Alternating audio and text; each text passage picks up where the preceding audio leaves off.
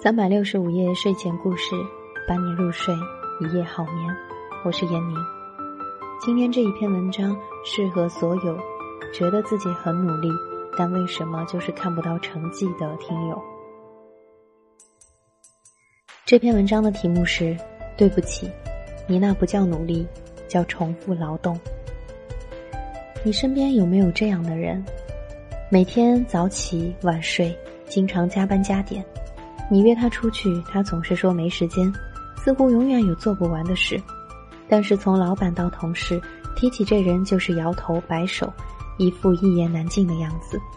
他们很忙，做的事情却不漂亮。那么他们在忙什么呢？这似乎很奇怪。他们如此努力，为什么事情总是做不好呢？问题究竟在什么地方？因为他们并不算努力，只是重复劳动。记得原来上学的时候有一个同桌，别人学习的时间他也在学，别人玩的时间他也在玩，但是成绩一直不好。他总说自己脑子慢。有一次考完试，我看他在写什么东西，过去看了一眼，发现他把错的题一字不落的抄在了本子上。我问他为什么每道题都要抄呢？试卷上不是有吗？他非常认真地说：“不行啊，试卷太多，容易乱。”一本错题集复习起来方便，并且一脸学习方法优良的表情，似乎站在了勤奋和道德的制高点。我又问：“那就写核心重点行不行呢？”他又说：“不行啊，以后翻起来很容易看不懂哪是哪儿。”我再说：“这些错题的原因你研究过了吗？”他疲惫地说：“我现在哪有时间研究这个？等我抄完再说吧。”就像我在工作的时候遇到的一个人，我问他，他回答：“老板不满意，推了重写，改几遍下来，就相当于多了好几个案子的量啊。”我又问他，老板为啥不满意？他很郁闷，老板说我写的东西不是他想要的，他也不说清楚。我很纳闷，你动笔之前可以先花点时间沟通啊。他疲惫地说：“哪有时间啊？每次要的那么急，文案又那么多。”马上开始写都不一定写得完呢，他们究竟在忙什么？为什么有那么一群人不用很忙却得到很多赞誉？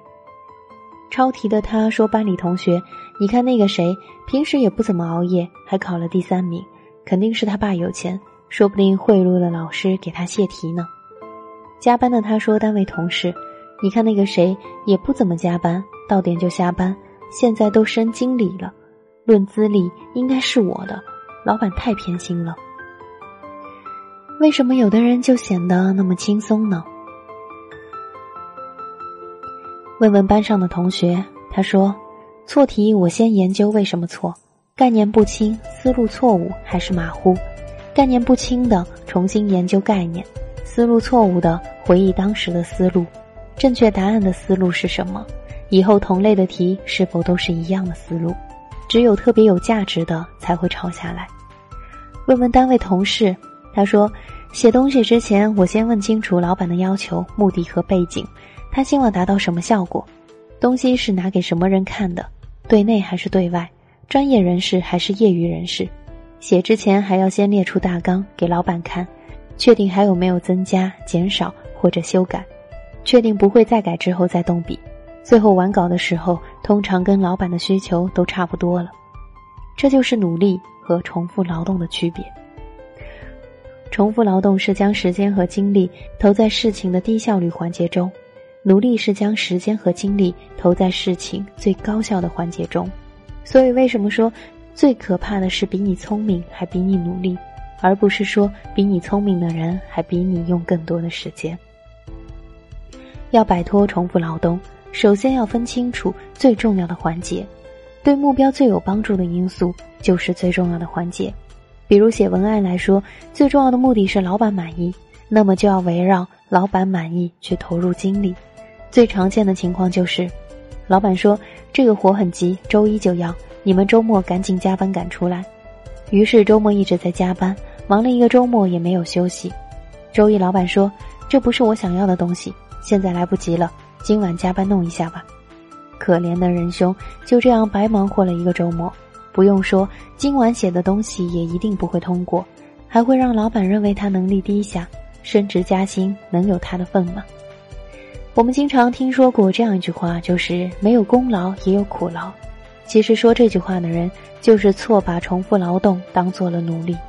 所以我们应该说的是，这个社会那么残酷，没功劳谈什么苦劳？